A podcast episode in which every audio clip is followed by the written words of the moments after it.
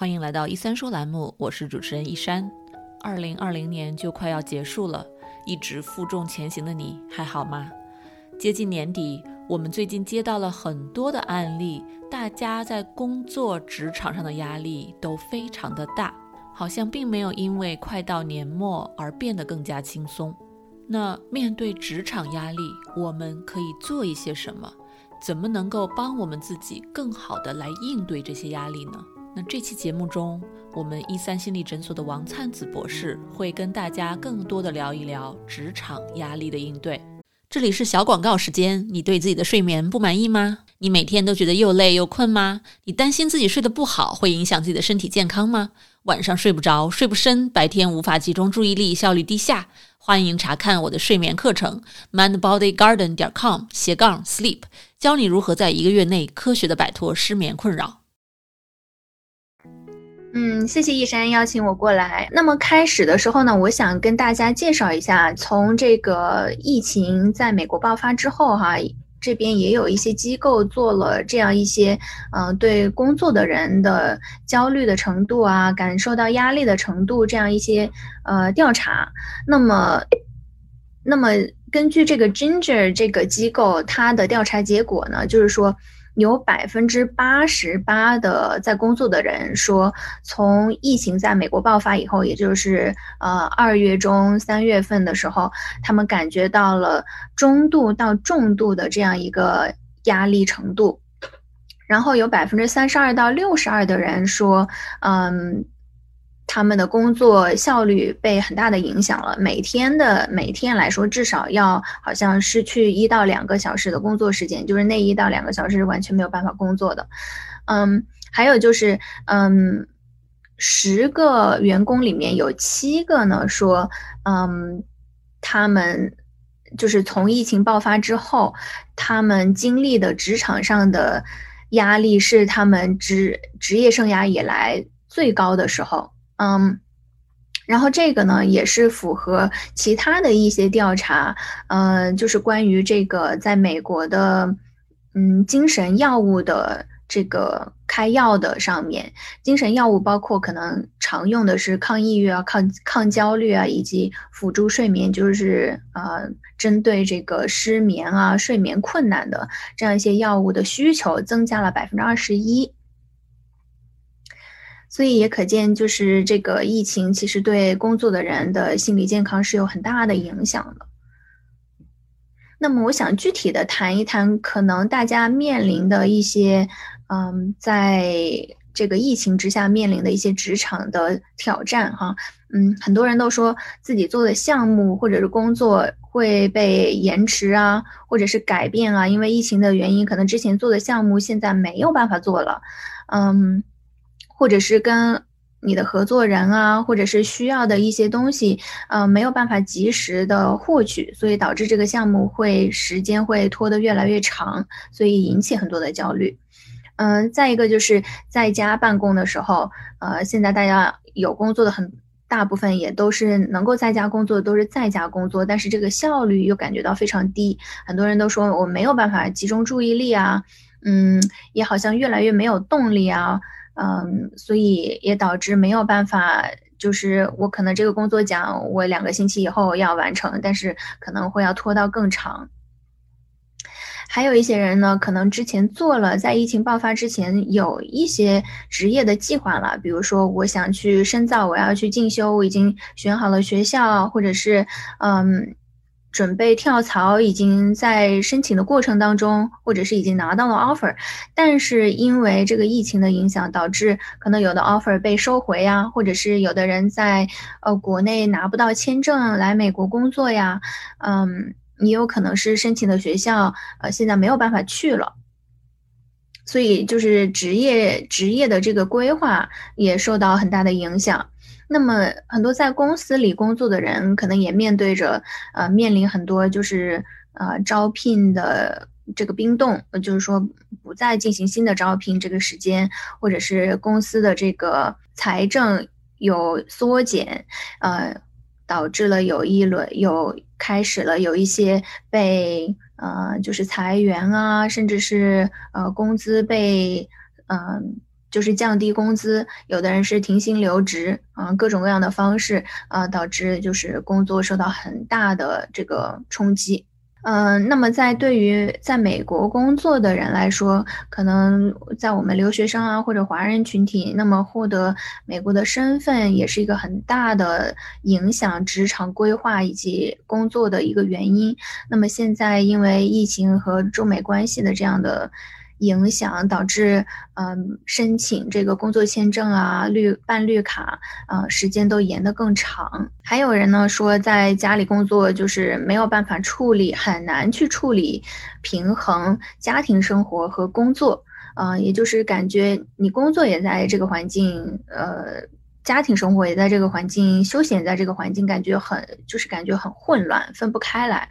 那所以导致感觉生活非常的失衡，也感觉到身心很疲惫，因为已经嗯，这个疫情已经过了好好好几个月了，感觉有种看不到头的感觉，嗯，或者是在国内的人啊，好像又有第二轮的爆发的这种迹象。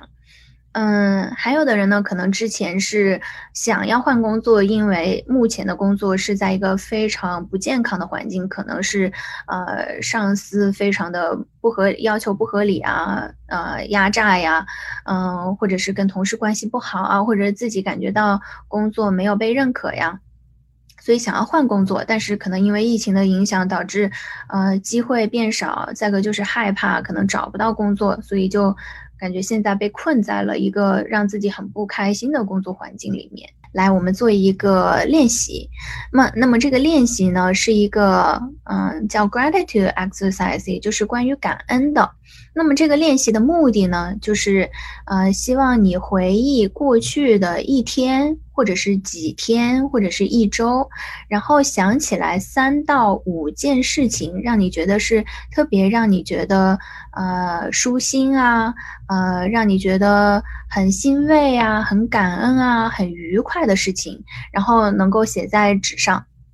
这个能够帮助你在一段时间内。能够把注意力转移到在你身上或者是在你周围发生的好的事情上面，因为我们都知道，疫情其实给给大家，呃，可能有的时候你即便觉得我已经适应了这样的生活，但是疫情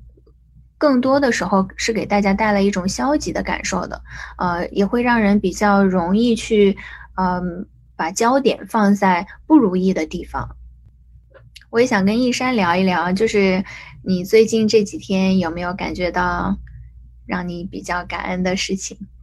有啊有啊，最近感觉疫情之下也是在自我练习，跟周围的朋友家人也确实是有在练习感恩。像今天我在跟啊斯坦福睡眠课的几位同行开会的时候，我们还有提到感恩的事情，就是啊提到说，哎，在疫情的情况下，经济受到这么大的压力。嗯，大家的生活、工作都受到了很大的挑战的情况下，我们还能够比较平稳的，至少还有一份工作啊，还有收入啊，还能够就是啊，把自己的生活维持在一定的这样的水平之内啊。就是大家很多我的同行们都会有这样的一些感恩，也是在练呃有这样的小的讨论和练习。对，而且我也想说，其实我们自己作为诊所里的同事和朋友，其实我们我们也有很有意识的在做这些事情，对不对？你也经常会发一些你们家的长得很好看的花草啊，嗯，然后我也会发一些，就是嗯，可能小孩子的一些比较好玩的、做好玩的事情啊，就是可能当天有让自己心情比较愉悦的事情来跟大家交流。对我感觉，感恩其实是生活中任何小的一些点点滴滴、小的瞬间。就早晨起来看到，哎，花儿开的很美，就就整个心情就很好。像我们今天，我看到那个有燕子在筑窝，然后里面小燕子在冒头，就突然感觉，哎呀，生活好美好啊！你看小动物都这么努力的在养育他们的下一代啊，就是有很多这种小瞬间，如果我们真的去观察，有点很。很 mindful 的那种感觉，还还蛮感恩的生活的每一天。对，我觉得可能这一周我最感恩的是我们我们开始了我们的支持小组，因为这是一个我一直呃想要做为自己做的事情，就是呃找到咨询师能自己也做，开始一个自我探索、自我疗愈的过程。然后我很感激我们能够在这个这个星期实现它。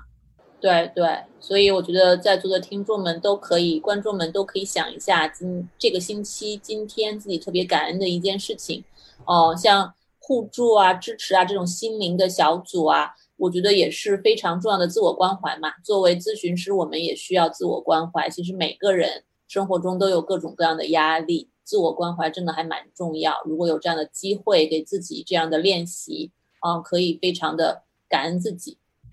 那我们什么时候知道自己是焦虑了，或者是压力大了呢？呃，很简单的办法，你就参照这一只猫。如果你现在的状况像它，那我估计你就是已经比较焦虑了。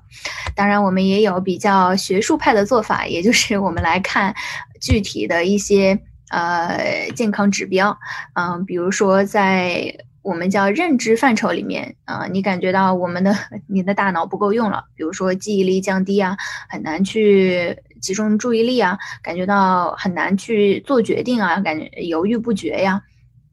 或者是心里有很多的担心啊，呃，不停的有这种担忧出现，然后或者是比较消极的想法出现的时候，呃，那么生理上呢，呃，可能会感觉到一些肌肉的疼痛啊，头疼啊，头晕啊，呃，胸闷啊，呃，感觉到沉重啊，嗯。没有兴趣做事情啊，感觉很就是，嗯，对，比较疲惫，嗯，那情绪上呢，可能是说，呃，情绪的波动比较大，呃，经常会比较易怒啊，发脾气，嗯，或者是感觉到，呃，有太多的事情要做，我觉得好像，呃，挺崩溃，嗯，还有还有的人会说，我就感觉到心情就比较，也，呃，比较的 down，也就是，呃。比较低落吧，或者是感觉到不开心，会感觉到一种孤独感，嗯，被隔离开的感觉。那么行为上。就有的人饮食会，这时候你的饮食可能会不太规律，作作息不太规律，呃，也不太想跟别人说话。那有的人可能这个时候会吸烟啊、喝酒啊，频率变高，嗯啊，还有的人会有一些可能焦虑的时候常会坐立不安，有的人会咬手指甲，有的人会抓头发呀，嗯，这样也是一种焦虑的表现。呃，下面呢，我就想讲一下，可能在这个嗯职场焦虑的时候，有一些哪样的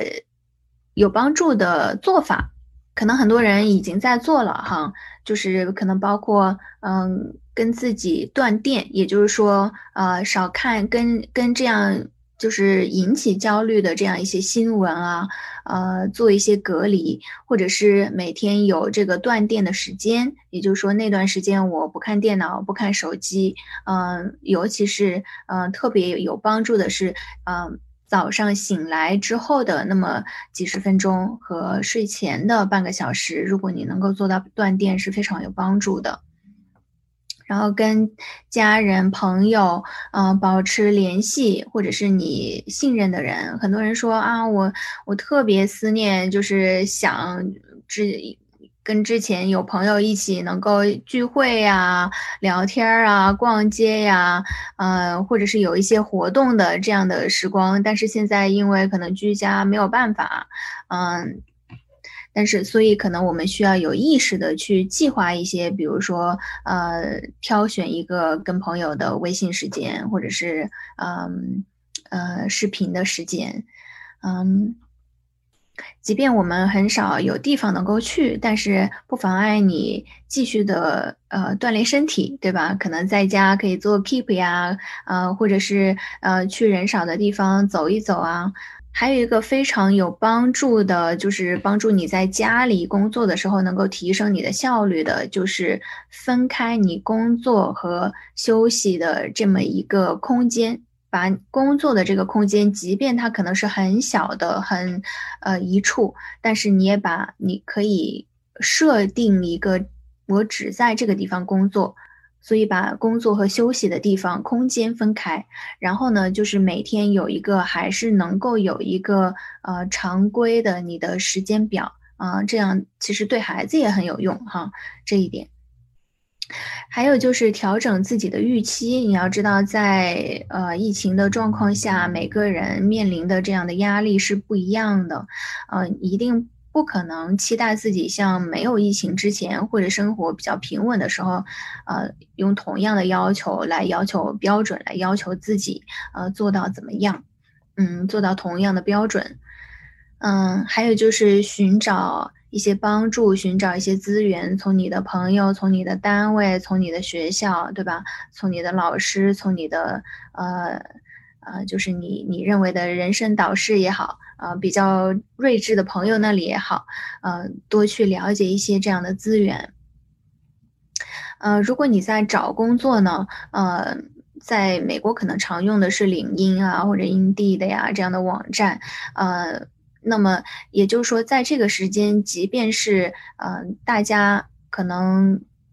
呃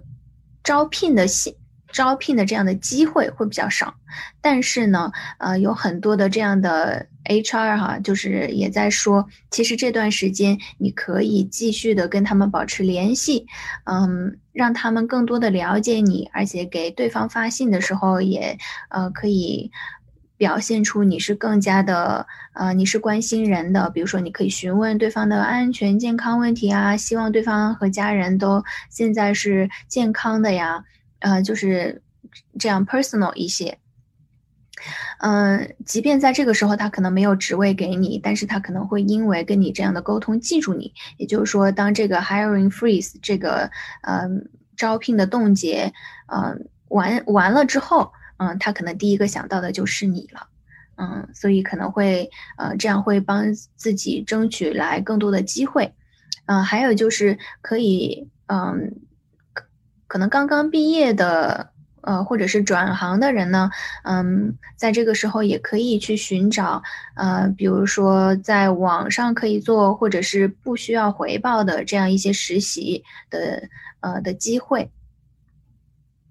并且呢，对你的求职行为进行一个记录，也就是说，我今天或者是我这周联系了哪个公司的哪个 HR，呃，做了哪些任务。呃，之后可能还有一些需要去跟进的，嗯，所以说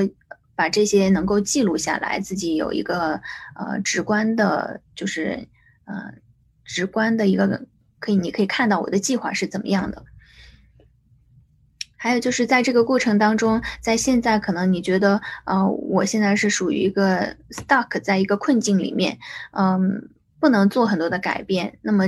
这个时候也是一个极好的自我积累的过程，可以学一些网课呀，或者是做一些自己之前没有时间做、搁置了的一些项目。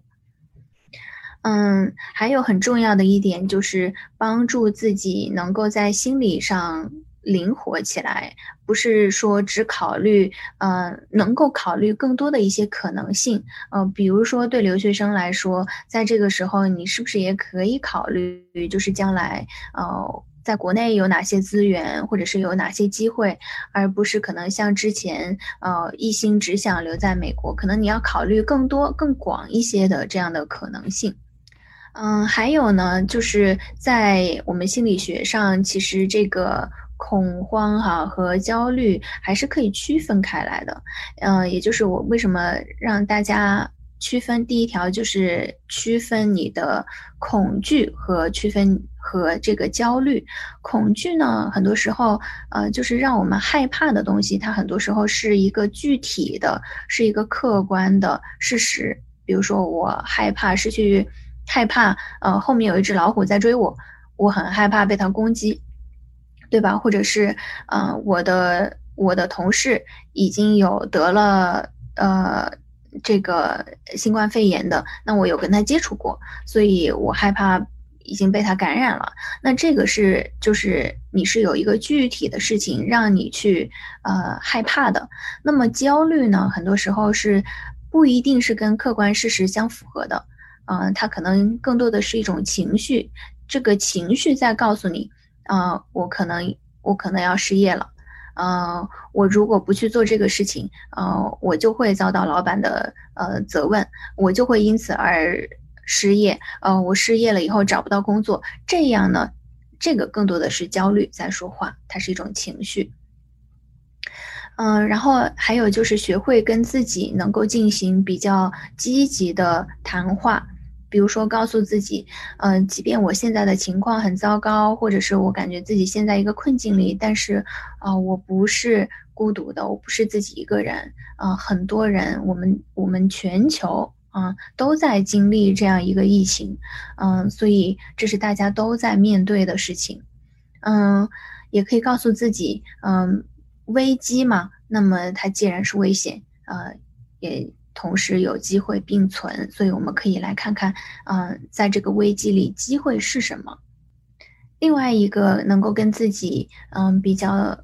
积极的对话，就是告诉自己，你的职业生涯、你的职业规划，它是一个，呃，一辈子的事情，啊，嗯，它是几十年的事情，嗯。所以不要被现在的，就是现在我们经历的这样的困境，跟你的几十年的职业生涯来说，它还是一个比较短暂的呃一个阶段。那么现在你能做的就是，嗯，把关注力放在你现在能够控制的，呃，现在能够做的事情上面。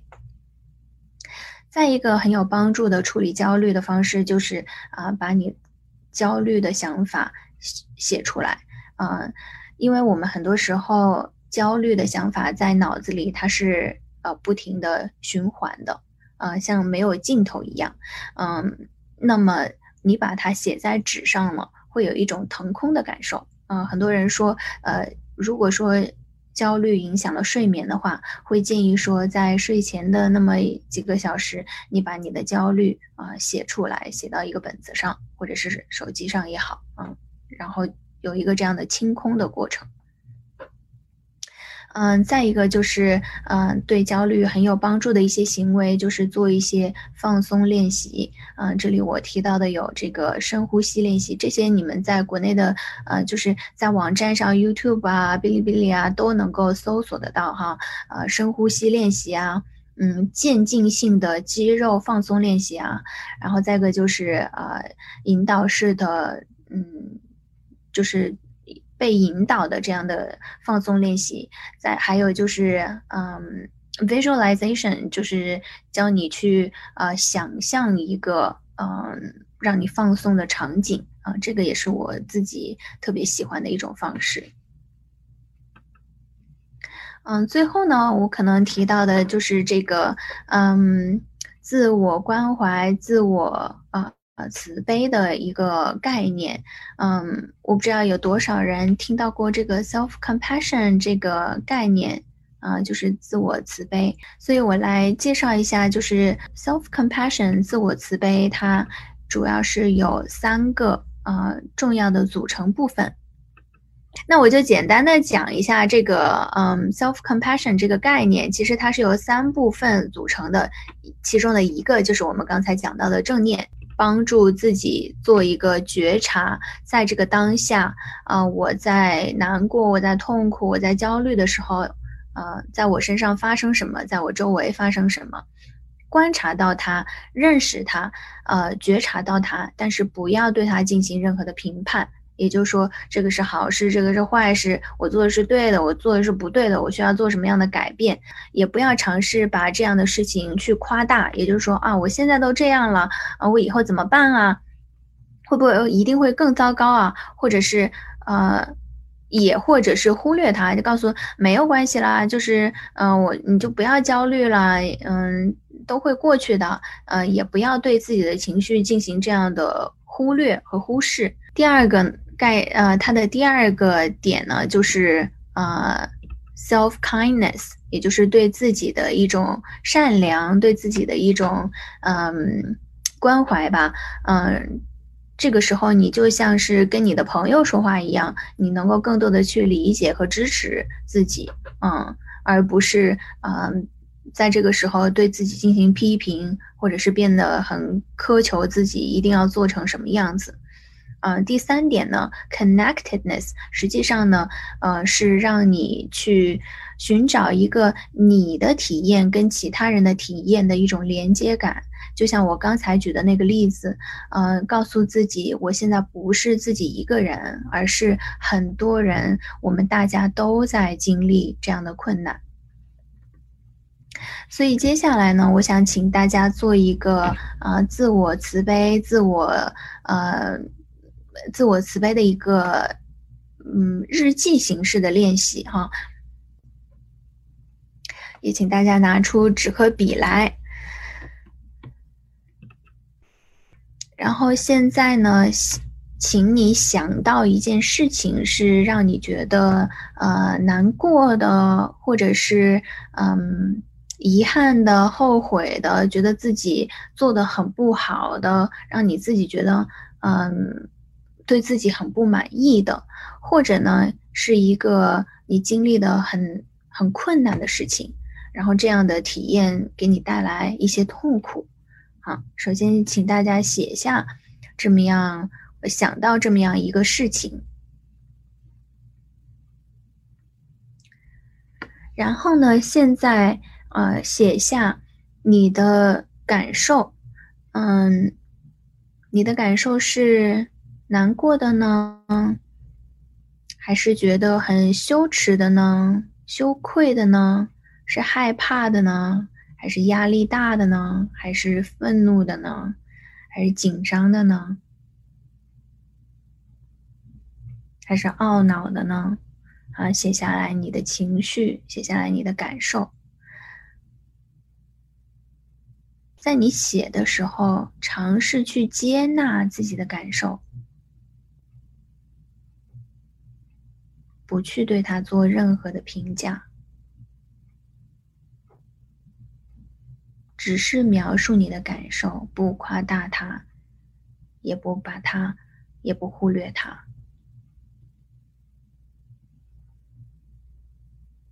接下来呢，呃，请你写下你的感受和大多数人和其他人有什么相似的地方。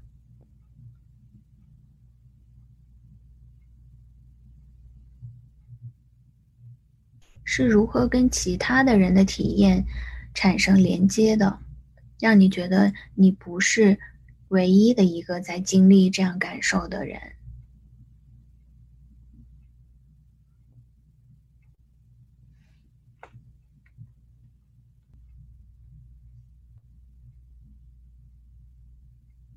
然后最后呢，请大家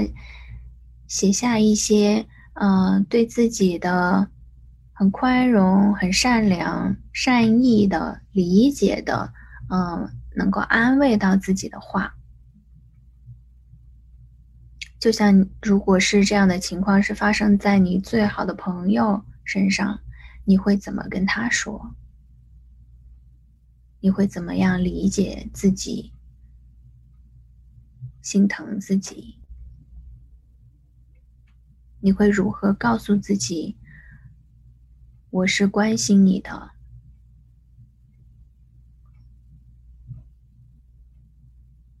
尽量把你的语气放得柔软，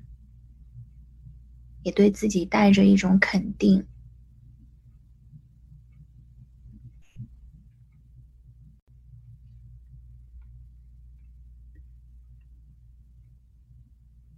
好，这个练习就到这里，嗯。我是希望有人能够分享哈，我不知道，嗯，有没有人愿意举手分享自己刚才有写了什么？博士你好，哎，刚刚这个练习我写的是，呃，比如说你对一个项目，呃，我写的经历是你对一个项目认真负责，但是这个客户呢给了你一个非常差的差评，然后且在且在这个外面宣扬这个对对事情的。嗯，不不符合不符合事实的一个评价，像这个也同样的，比如说在工作当中，你确实是很认真负责做了这个事情，但是领导还批评你是同样类似的道理，那他们是属于不了解这个真正的情况之之下，然后我的 reaction 是我觉得是一个是非常委屈，第二个是因为委屈，然后同时还有生气，愤怒，对，嗯，愤怒。然后，嗯，我我自我自我安慰，就是按照你第三步是我写的是，嗯，大部分人都会经历到这种事情的。第二个是，嗯，不可能，不可能是所有的人都喜欢你，对，都满意，都满意你的你的所作所为。就是我不可能取悦所有的人，对吧？不能取悦所有的人。然后他他他为什么对你有有那个不符合事实的一些 review？是因为他不是专业人士，他不知道这个事情，呃，是应该是怎么做的。那同时也很难去 educate 对方去，嗯，真正的真正的能够知道这件事情应该怎么做。嗯，就是他的想法是有他的局，带着他的局，他的局限性的，对，不见得是对你的一个很公正的、很完整的一个评价，就是你的不是对你的这个成果的，对，就是我可以我会这么说的，就就 self patient，就是呃，我我对这这个工作，我对我自己的评价是挺满意的，但是我不可能，嗯，我问心无愧，我很满意，但是我不可能让所有的。对方也能够用同样的标准来看这件事情。那至于他的 review，bad review 会对我的 reputation 造成的影响，这个东西也不是我能够控制的。那同时，我还有其他大部分的客户给我非常好的正向的反馈和 review。非常好，谢谢你分享的芳芳，谢谢你分享的这个。你的 journal，我觉得可能很多人都有类似的经历，也能从你的分享里面得到一些力量和感觉到，嗯，理被理解。好，谢谢。一山，你有想说的吗？好像没有看到有人要分享。嗯，我觉得这个练习其实蛮好，因为很多时候我觉得我们在工作生活当中会忘记要对自己好一点。呃，我见到太多人，有时候包括我自己，就是为了追求完美，把事情再做得好一点啊，好像会把自己逼到一个角落，就是典型的啊双面标准，对吧？对自己非常的苛刻，觉得这个同样的自己受了很大的委屈，被别人不公正的对待，但是可能会觉得啊是自己。没有做好，或者说是自己啊，当时怎么没有没有怼回去啊，或者怎么样的，会很多的责怪自己，感觉很多时候我们给自己额外又加了一层这种重压，把自己搞得更加的难受和委屈，还没有地方去发泄，就对自己不够好。我觉得呃，王博士的这个练习真的是让我又提醒，不停的在提醒自己，嗯，我们其实可以对自己好一点，我们其实可以成为自己的朋友，嗯，在在其他人。对我们没有善意的时候，或者受到委屈的时候，至少我们还有我们自己可以对自己这种放下 judgment、放下判断，这样善待自己，是一个非常非常好的对自己的提醒。对，嗯，我也很快的可能分享一个，嗯，我刚刚其实做咨询还碰到这样一个呃情况哈，嗯，这个人这个来访者他是一个相当于一个技术总管了。啊，在一个公司里面，然后所以有自己的小团队，所以他会觉得自己身上的责任非常的，嗯，就是大，对吧？可能上上面分配下来的任务他要完成的很好，然后下面呢又有这么多的队员呃组员，他下面的下属他需要对他们也要负责任，所以他说，嗯，这种负责任呢，就让他很多时候，嗯。必须什么事情都反应很快，比如说我收到一封邮件，我就必须回，嗯，或者是我看到了一封邮件，我就想要继续回，嗯，或者是有一个工作有一个工作的这个要求，我就马上想要去满足，嗯，他认为呢，这个是就是他做的很好的地方，嗯，同时呢，可能也给他带来一些困扰，就是说，嗯，会让他工作和生活，嗯，分不太开。啊，比如说可能在跟家庭。孩子啊啊，妻子啊，嗯，或者是家人相处的时候，会很难去投入，嗯，会觉得心里还在想工作的事情。但是同时呢，他又要求自己说，他说，嗯，但是我有的事情吧，我又特别的拖延，就是，嗯呃，比如说我要去做一份报告，嗯嗯，我就特别的不想做，因为我知道这是呃，这是我不擅长的。嗯，同时他又说，嗯，他就会问我，他说，嗯，那我要怎么呃才能改正我的这个呃拖延症？嗯，能够让我在拖延的事情上也能够跟我擅长的事情做的同样好呢？嗯，同样快呢？嗯，然后我当时就觉得，嗯。他真的对自己的要求是非常非常的高哈，我就说，嗯，我觉得这个真的是，我说你能够观察到有些事情你做得快，有效率，也更有动力去做，和有些事情你感觉没有动力去做，在拖延，嗯，其实这本身就是对自己的一个，嗯，擅长和不擅长的事情，喜欢和不喜欢的这样的，呃，事情的一个一个观察。嗯，一个了解，我说做到这一点就非常好，因为我们的人生、我们的事业要往前发展，是基于我们越来越能够对自己有更多的了解。然后我说，那事实上，呃，本身你要求自己的这个呃不擅长的事情，一定要把自己拔到一个能够跟擅长的事情做到同样好的这样的标准，其实也是呃。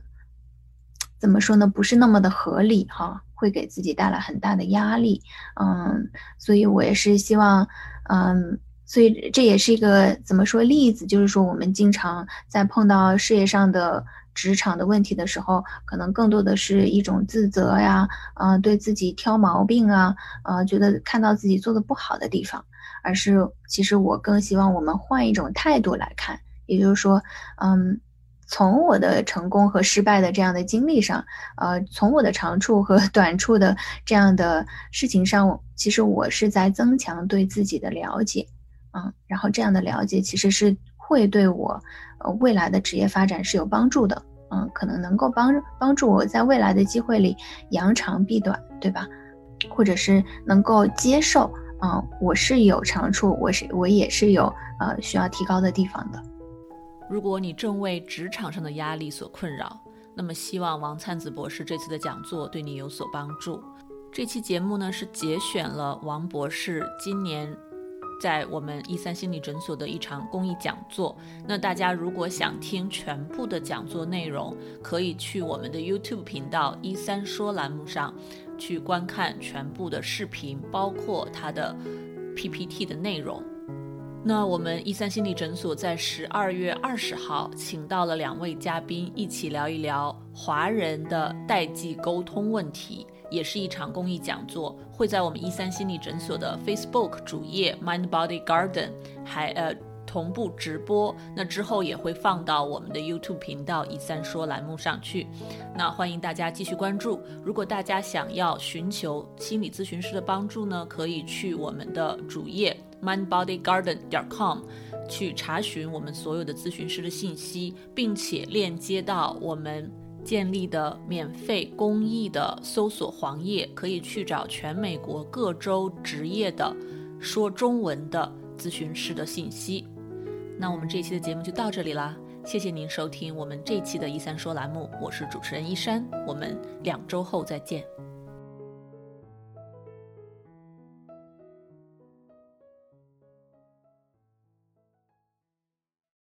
如果你饱受失眠的困扰，我保证这个方法会对你有帮助的，哪怕只是帮你多睡几个晚上的好觉，也是件好事儿。过去这么多年里，我的这套课程和方法帮助了全球很多的华人，治好了他们的失眠。所以呢，我对这套方法是非常的有信心。如果你或者你认识的人受到了失眠的困扰，欢迎查看我的线上失眠治疗课程：mindbodygarden 点 com 斜杠 sleep。